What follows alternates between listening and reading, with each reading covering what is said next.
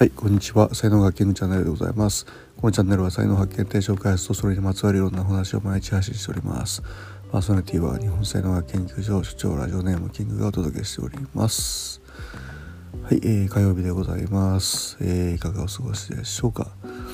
さて、今日のテーマはですね、えー、人間は何でもできる。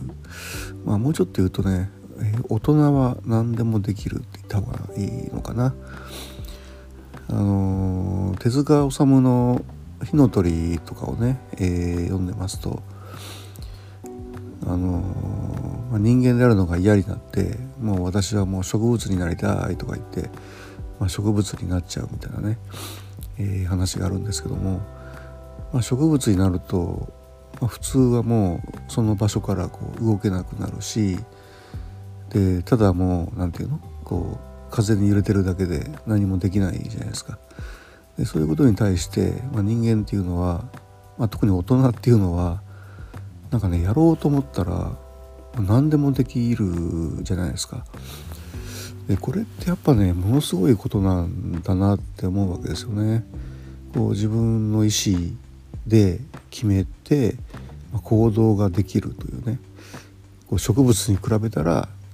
行動ができる自分で決めて行動ができるっていうこれすごいことですよね。でお金だってねその必要ですけどもあのお金稼ぐことってできますからねいくらでもね。まあ、子供っていうのはねだからその辺が難しいんですよね。あの住むところも親の家に住まないといけないし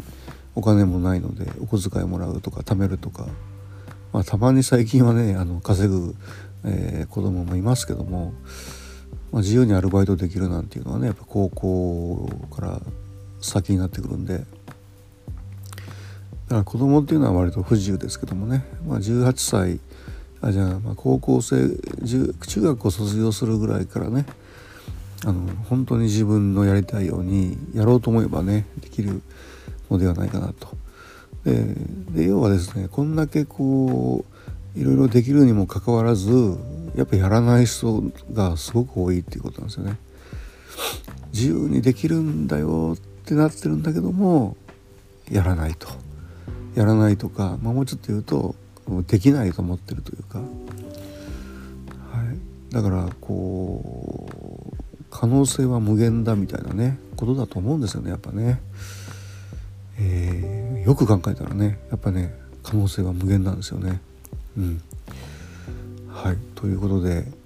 えー、そういう意識でいきたいなというふうに、え思いますが皆様はいかが感じられましたでしょうか。はい。では今日はねこの辺にして終わりたいと思います、えー、最後までお聴きいただきありがとうございました。今日の話はねブログにも書きますので、えー、またよろしかったらそちらもご覧ください。